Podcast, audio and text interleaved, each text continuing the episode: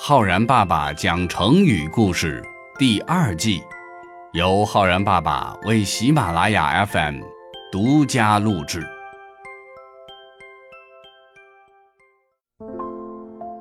亲爱的小朋友们，我是浩然爸爸。小朋友们，如果说在生活中两个人发生了矛盾，通过调解，终于冰释前嫌，化解了矛盾，常常会说他们的矛盾一笔勾销了。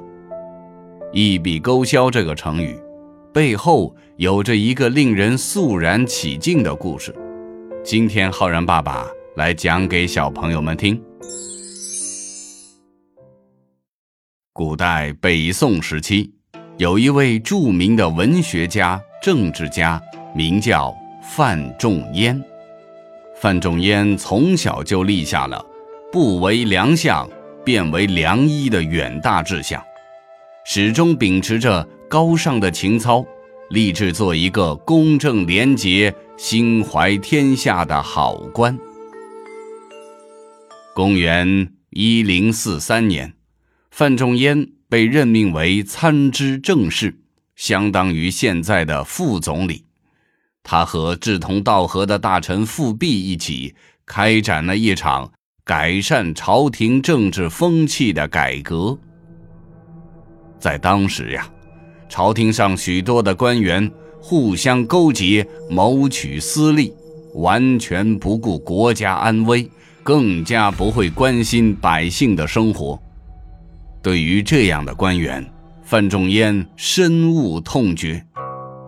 于是，在改革的过程中，范仲淹对官员们进行了考核。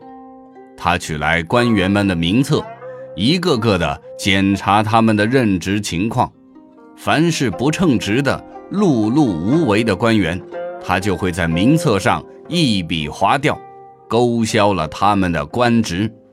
哪怕是皇亲国戚，或者是高门大户，范仲淹也绝不手下留情，然后把空出来的职位从其他那些能够胜任的官员当中选拔委任。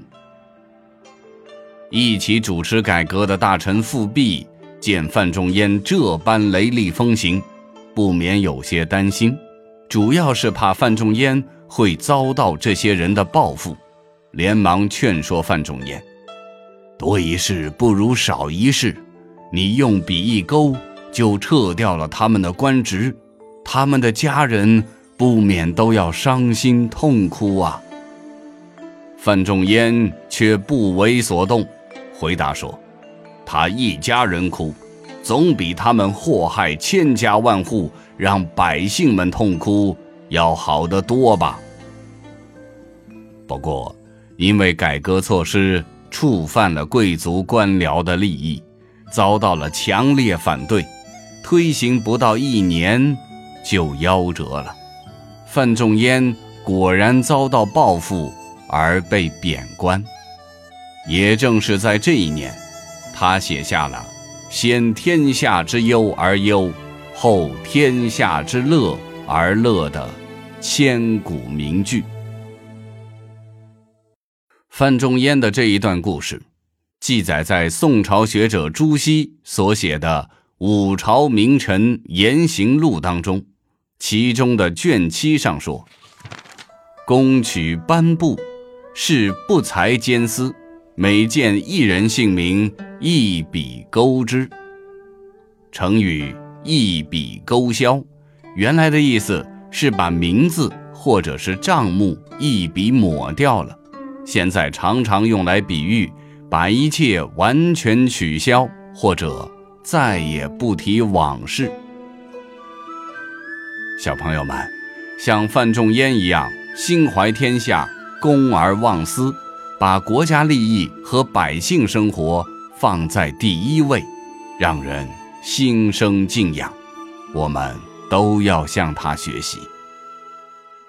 如果说用“一笔勾销”这个成语来造句的话，我们可以这样说：他们俩斗争了许多年，如今握手言和，所有的恩恩怨怨都一笔勾销了，或者说，小明诚恳道歉之后，小红说：“过去的事都一笔勾销了，我们还是好朋友。”好了，小朋友们，你学会了一笔勾销这个成语吗？